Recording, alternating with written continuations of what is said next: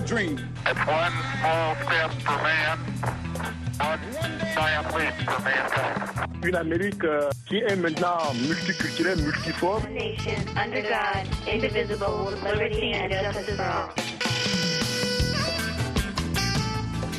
Mesdames, Messieurs, bonsoir. Euh, ravi de vous retrouver dans le cadre de l'Amérique et vous, édition du vendredi 9 février 2024.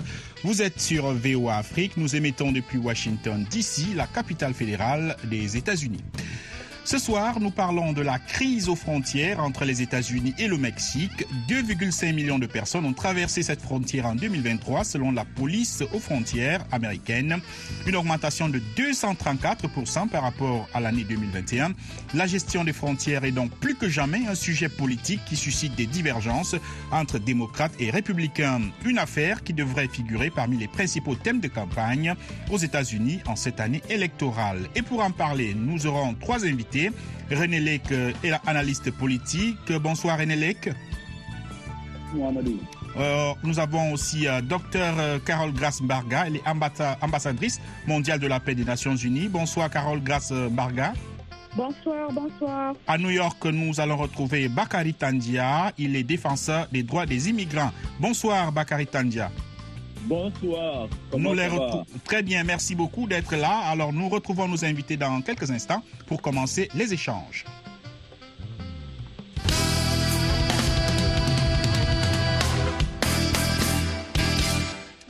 Vous écoutez dans l'Amérique et vous sur euh, VOA Afrique. Aujourd'hui, nous parlons de la crise aux frontières euh, entre les États-Unis et le Mexique. Et pour commencer, nous donnons la parole à René Lay, qui est analyste politique. Alors René, 302 000 migrants ont été arrêtés à la frontière entre les États-Unis et le Mexique en décembre 2023. 2,5 millions de personnes ont traversé cette frontière en 2023 selon la police aux frontières américaines. C'est une augmentation de 234% par rapport à à 2021. Comment expliquer, René, cette vague migratoire à, la frontière, à cette frontière? Ah, écoutez, euh, Mohamedou, c'est une combinaison de facteurs. Euh, la situation sécuritaire dans toute la région des pays au sud de- des États-Unis, euh, euh, en Amérique centrale et dans certains pays euh, euh, d'Amérique euh, latine. Donc, qui fait qu'il y a beaucoup de, euh, de, de, de, populations de ces pays euh, qui éprouvent le besoin de venir euh, euh, sous la protection, j'ai presque envie de dire, en tout cas de venir en sécurité aux États-Unis. Euh, deuxièmement, il y a beaucoup plus de familles. Pendant longtemps, l'immigration, c'était des, c'était des jeunes, c'était plutôt, elle était plutôt individuelle. Et là, on est passé à un niveau où, justement, pour ces raisons de sécurité, euh, c'est vraiment de- des familles entières qui se, qui se, qui se déplacent. La question de la, des crises, de la crise climatique qui rend la situation extrêmement difficile, la vie très difficile pour certaines, pop- certaines populations dans cette zone-là. Et puis, euh, Mohamedou, la raison euh, euh, principale, à mon avis, principale peut-être pas, mais en tout cas l'une des raisons principales, c'est avec la fin de la pandémie du Covid, il y a une sorte de, rattrapage qui, se, qui se fait, et notamment également la fin un peu de l'article du title 42 le titre 42 qui, euh, qui, rendait très, qui, avait des, qui avait des dispositions beaucoup plus drastiques euh, sur les possibilités d'entrée. Donc il y a une combinaison de tous ces facteurs-là qui font que euh, la pression à la frontière a été beaucoup plus importante l'année dernière. Hmm. Alors, Carole Grace euh, René Lec vient de le dire, hein, euh, c'était d'abord une affaire individuelle. Maintenant, ce sont les familles entières qui choisissent de traverser euh, cette frontière. On a des Mexicains, des Salvadoriens, beaucoup de Sud-Américains, mais on a aussi beaucoup d'Africains qui traversent cette frontière. Selon la police des frontières américaines, on a eu euh, 58 000 traversées d'Africains en 2023. Comment expliquez-vous qu'il y ait autant d'Africains qui se retrouvent à cette frontière, cette frontière qui est à plus de 10 000 kilomètres du continent africain Donc, euh, moi, je pense que l'explication, ce serait juste euh, ce qu'on appelle la recherche de l'American Dream. Ça veut dire le rêve américain. Tout le monde euh, euh, euh, voudrait euh, sortir de la pauvreté. Moi, je suis, par exemple, originaire du Cameroun.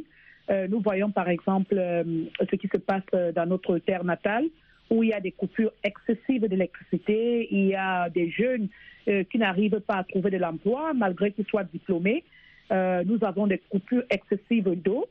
Euh, donc, euh, cela peut pousser euh, tout un chacun à vouloir euh, une vie meilleure hors des frontières camerounaises. Et c'est pas juste euh, des Camerounais qu'on retrouve à cette, à cette frontière. Nous avons des Congolais, nous voyons ce qui se passe présentement dans la crise au Congo, dans le Kivu.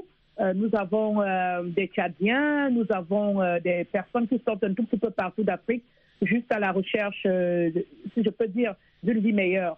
Et les États-Unis, euh, jusqu'à preuve du contraire, euh, restent euh, une terre promise pour beaucoup de, familles, pour beaucoup de, populations. Hmm. Bakary Tandia, vous êtes à New York, vous connaissez très bien cette question puisque vous êtes défenseur des droits des, immigrants. Et à New York, justement, on a vu ces dernières semaines des dizaines de migrants dans les rues qui ne savaient pas où dormir.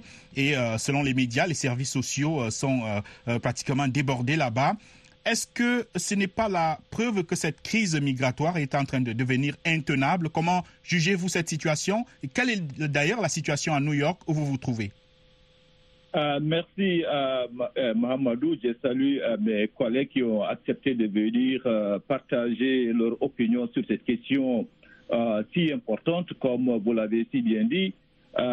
Quand on prend l'exemple de New York, la situation est débordante euh, parce que New York est une ville qu'on considère comme une ville euh, sanctu- sanctuaire euh, qui est très, très accueillante par rapport aux, immigrants. Donc, ce qui fait qu'il y a une grande affluence au niveau de, au niveau de New York. À toute chose, il y a des limites. Malgré en tout cas la volonté de la ville de New York d'accueillir euh, toutes ces personnes qui sont, qui sont dans le besoin, euh, la ville ou l'État de New York euh, ont ses limites. Par, exemple, quand on considère la ville de New York City, par exemple, le- le- elle, elle va connaître un déficit budgétaire de 12 milliards de dollars à cause de cette situation imprévue. Donc, c'est une situation très grave. Bon, je dirais que c'est une crise humanitaire euh, euh, majeure. Euh, comme les précédents interve- in- intervenants ont eu à le dire, il y a une réaction naturelle euh, de, chercher mieux, une réaction naturelle de, se protéger. Donc, il y a ce qu'on appelle les pull factors et, push factors. À, cela, il faut ajouter aussi euh, les nouvelles techno- technologies, les communications euh, en fait de masse. Lorsqu'il y a une opportunité quelque part, le monde entier est au courant. C'est tout à fait naturel euh, que les gens affluent vers les États-Unis parce qu'en termes de, d'opportunités, aucun pays n'est comparable aux États-Unis.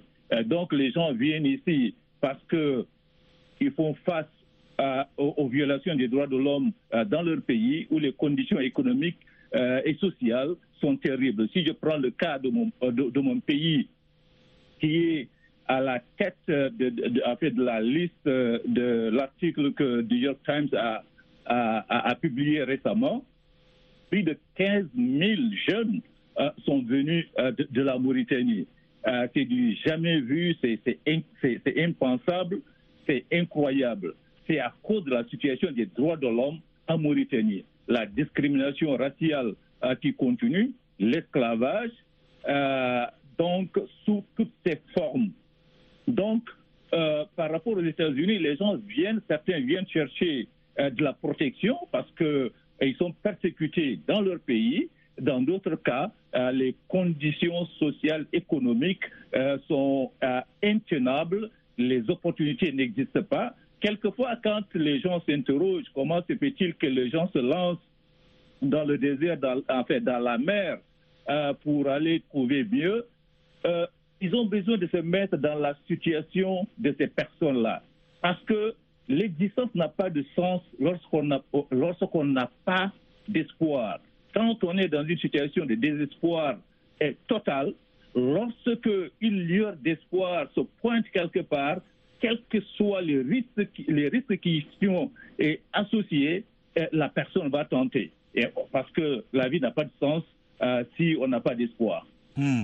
Alors, retrouvons euh, René Lec, euh, René Lec, analyste politique. Alors, René, c'est vrai hein, qu'il y a une vague migratoire.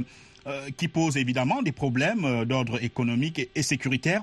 Mais est-ce qu'il n'y a pas aussi un peu d'exagération? Est-ce que les médias et surtout les hommes politiques ne grossissent pas un peu cette crise pour des raisons électoralistes? Oui, il y a de cela, mais bon, il est incontestable que quand même l'année 2003 était une année où il y a eu où il y a eu une vague record de, de, de, migrés. Ça, je pense que c'est pas, c'est pas, c'est pas, c'est pas discutable. Mais euh, il est sûr qu'il y a une dimension politique, même par rapport au cas de New York dont vous parliez tout à l'heure.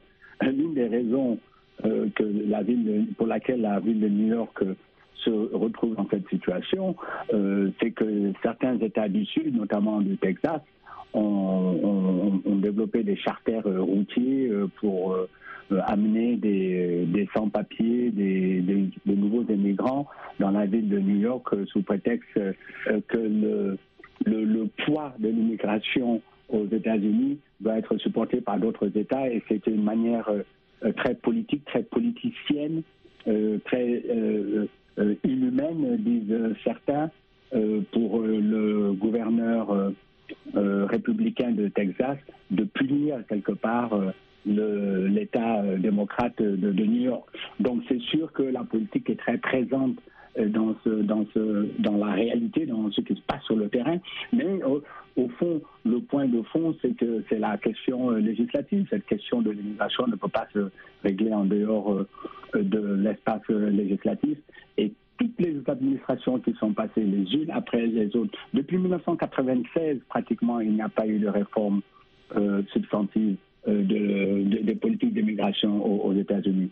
Parce que ni les républicains ni les démocrates n'arrivent à trouver un, de points communs, à trouver, un consensus pour résoudre cela. Et c'est essentiellement pour des raisons politiques, en effet, moi, Hmm, Des raisons politiques, donc. Euh, euh, Carole Grasse-Mbarga, justement, les, conservateurs républicains accusent l'administration Biden d'être à l'origine de cette crise. Ils ont même euh, tenté d'inculper hein, le, le ministre de Joe Biden chargé de l'immigration, Alejandro euh, Mayorkas.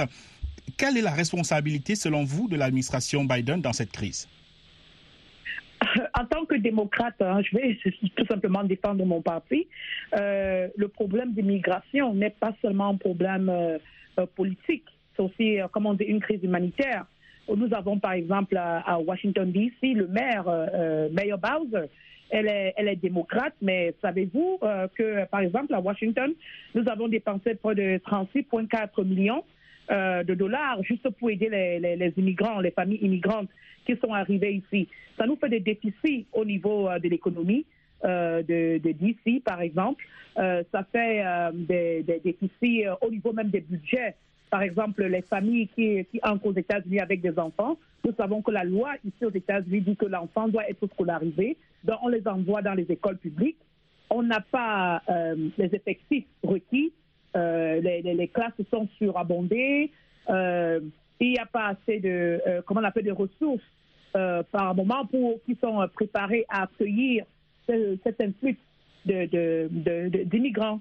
Donc, euh, on, on voudrait bien ouvrir les portes des États-Unis à, à- à tout le monde, mais à la fin de la journée, chaque État a un budget bien précis et on va prendre les décisions par rapport à ce budget-là.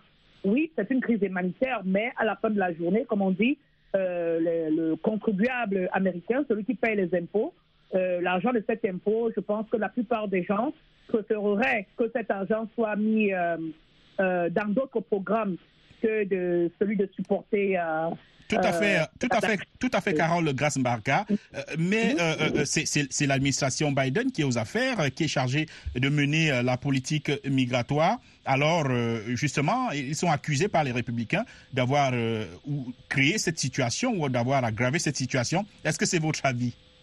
Moi, moi, je ne le crois pas, parce que même avec le président Donald Trump ou bien l'ancien président Bush, on avait déjà cette crise. Tant que les États-Unis demeurent comme l'Eldorado du monde entier, nous aurons toujours ce problème à nos, dans nos frontières, quelle que soit l'administration qui est là. Moi, je pense que c'est un tout petit peu euh, de la forfaiture intellectuelle que de vouloir dire que non, les, démocrates ont empiré euh, le problème parce que nous savons que les immigrants, par exemple, qui viennent de l'Amérique latine, ça c'est leur gouvernement déjà, euh, le Venezuela, le Guatemala, le Mexique, qui ont des problèmes déjà à contrôler Hmm. Euh, la puissance des cartels. Vous voyez? Donc, euh, je pense que c'est aussi un problème de géopolitique. Voilà. Alors, euh, Bakary Tandia, un projet de réforme euh, a pourtant été déposé au Congrès, hein, prévoyant plus de policiers aux frontières, des procédures d'asile plus strictes et qui donne le pouvoir au président de fermer purement et simplement cette frontière en cas d'arrivée de migrants supérieurs à un certain seuil. Vous qui êtes défenseur des droits des immigrants, que pensez-vous de ce projet de réforme? Euh, vraiment, d'une manière générale, les défenseurs des droits, euh, des, des droits des immigrants euh, vraiment ne sont pas du tout contents de cette proposition de, de, de- loi qui est beaucoup plus orientée vers, vers la répression, vers la déportation.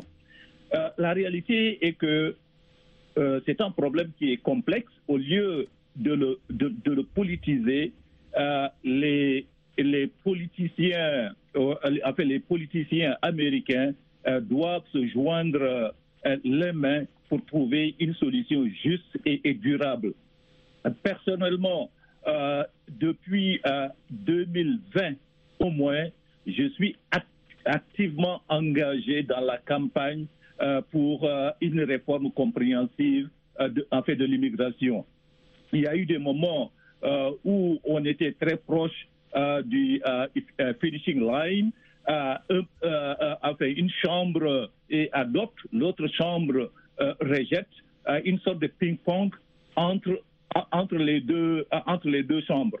Euh, donc, euh, le, le problème doit être confronté, et confronté d'une manière directe et arrêter de, de politiser. La, la réalité est que les personnes sont là, ils ont droit à un traitement, juste à un traitement euh, humain, et les gens doivent se focaliser sur ça. Bon, euh, cette nouvelle proposition, par exemple, n'intègre même pas la question des dreamers, euh, qui est d'ailleurs qui, qui a eu à bénéficier d'une d'une approche bipartisane.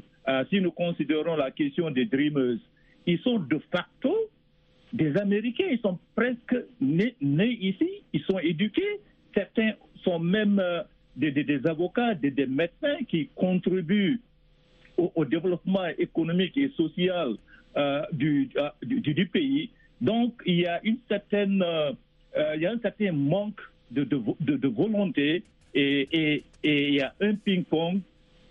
Les, uns ou les autres essaient de politiser et ce n'est pas ça la solution. Hmm. Euh, donc, il faut confronter le problème, le régler d'une manière juste, équitable et humaine. Voilà, on va vous on va vous donner la parole euh, à la fin de l'émission pour euh, quelques propositions. Euh, mais déjà, retrouvons René Lec. René Lec, alors le projet de réforme a, été rejeté et le président Joe Biden attribue cette, cette responsabilité à, à son prédécesseur Donald Trump. Donald Trump a dit Joe Biden préfère instrumentaliser cette question plutôt que de la résoudre. Que représente selon vous la question migratoire pour l'ancien président? L'ancien président, euh, la question migratoire, elle est, centrale dans son, discours euh, politique. Vous vous souvenez quand il défendait euh, l'escalateur euh, de son, dans son immeuble à la 5e avenue à, New York pour annoncer sa candidature à l'élection de 2016. Euh, sa première déclaration, c'était pour s'en prendre à un juge mexicain. C'était pour parler de la, du mur qu'il faudra construire à la frontière et, et que le Mexique paierait pour sa construction. Donc, le discours anti-immigrant, le discours euh, euh, xénophobe, raciste, euh, certains diront, de Donald Trump est au centre de son, de son discours euh, politique. Et au fond, quelque part, il a créé un environnement où euh, il est difficile pour le reste du Parti républicain de ne pas quelque part enfourcher un peu ce, cheval. Et c'est- très intéressant, vous parlez de cette, loi qui est une loi consensuelle qui a été euh, écrite à la fois par elle a été consensuelle, elle a été bipartisane entre républicains et, démocrates. Mais il a fallu que justement euh, euh, Donald Trump fasse des déclarations contre euh, cette loi en disant clairement, explicitement, quelque part, que votée, elle serait mise à l'actif de, de- de- de Biden et pour sa campagne présidentielle, ça lui ôterait un, élément euh, euh, de, un, un levier euh, politique dans son, dans son discours. Donc on est vraiment dans un jeu de politique politicienne sans nom. Hmm. Alors, Carole Grasse Mbarga a écouté l'analyse de René Lec. On a l'impression qu'il y a quand même un, un consensus euh, pour euh, un projet de réforme migratoire aux États-Unis, mais que pour des raisons politiciennes, certains acteurs préfèrent ne pas que cette loi passe. Selon vous, est-ce qu'il y a vraiment consensus? Sinon, qu'est-ce qui pourrait diviser démocrates et républicains par rapport à cette question? Et vous qui êtes démocrate, vous l'avez dit, euh, que proposent les démocrates euh, de concret pour résoudre cette crise-là? Euh, tout ce que je sais, c'est que nous n'avons pas encore, euh, le Parti républicain n'a pas encore, euh, comment dire, en anglais, on dit iron out, on n'a pas encore les détails d'une réforme immigratoire. Mais ce que nous ne voudrions pas qui arrive aux États-Unis, c'est par exemple le cas de la Floride, avec le gouverneur de Santis, qui a passé une, on appelle ça ici Immigration Bill, une loi immigratoire qui est vraiment très stricte et cela a beaucoup impacté euh, l'économie de la Floride. Donc, imaginez donc euh, si, euh, par exemple, le président Donald Trump revient et, ou bien le président Joe Biden décide d'adopter des méthodes aussi drastiques que celles qui ont été implémentées en Floride, nous allons nous retrouver avec une autre crise humanitaire dans laquelle des immigrants qui ont fui des cartels de chez eux, certains qui viennent ici pour demander justement l'asile politique. Nous avons les enfants qui sont nés sous le DACA, nous avons les Dreamers, si nous implémentons des, des réformes immigratoires euh, excessives, euh, nous allons maintenant avoir une crise humanitaire. Mmh. Alors, Carole Grasse, euh, ce sera le dernier tour de parole hein, de, de, de, chacun mmh. des invités. On va commencer par vous. Que faut-il faire? Comment résoudre cette crise? Est-ce qu'il faut construire un mur comme l'a proposé Donald Trump? Non, moi je suis, je suis contre le mur tout simplement parce que historiquement, les États-Unis ont toujours été une terre d'immigrants. Euh, depuis que le Mayflower est arrivé euh, sur les berges ici, mm. euh, je ne me rappelle pas qu'on avait demandé à quelqu'un de signer un quelconque document ou je ne sais trop quoi. Ce que moi je propose, c'est des réformes immigratoires qui vont prendre en considération euh, l'aspect humanitaire. Mm. Ça veut dire on accorde l'asile à ceux qui, euh, qui demandent l'asile on offre des opportunités d'emploi à ceux qui demandent de, de l'emploi, euh, ceux qui sont qualifiés pour aller à l'école, on leur donne accès à l'éducation parce que c'est aussi ça l'American Dream. Ça, Hmm. c'est mon point de vue, euh, mon point de vue personnel. Voilà. Maintenant, au Ah. niveau des budgets, euh, Ah. l'État n'a qu'à refaire, euh, revoir l'économie. Voilà. Nous avons de l'argent que nous envoyons, je- je vais chuter avec ça. Oui. Si nous pouvons avoir de l'argent que nous envoyons dans les pays étrangers, euh, par exemple pour soutenir l'effort de guerre en Ukraine, je suis sûr qu'on peut aussi trouver de l'argent dans notre budget pour aider à trouver des réformes immigratoires euh, euh, qui sont, euh, euh, comment dire, non seulement ajustées, mais qui mettent en avant les droits de l'homme. Voilà, merci beaucoup. Bakary Tandia, en quelques 45 secondes, vos propositions Les grands, Euh, les grands points.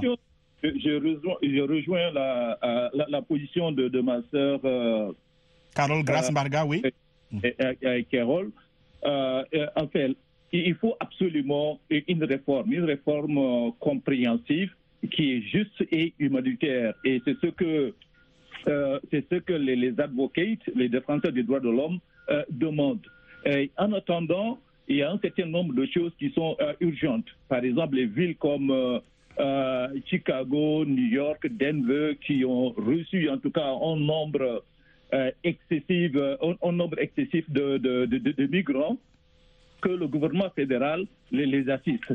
Également sur le plan euh, légal, ce que nous observons sur, sur, le terrain, actuellement, ces migrants qui viennent, qui sont totalement démunis, ils doivent soumettre leur application pour l'asile en l'espace de euh, d'un en fait, an.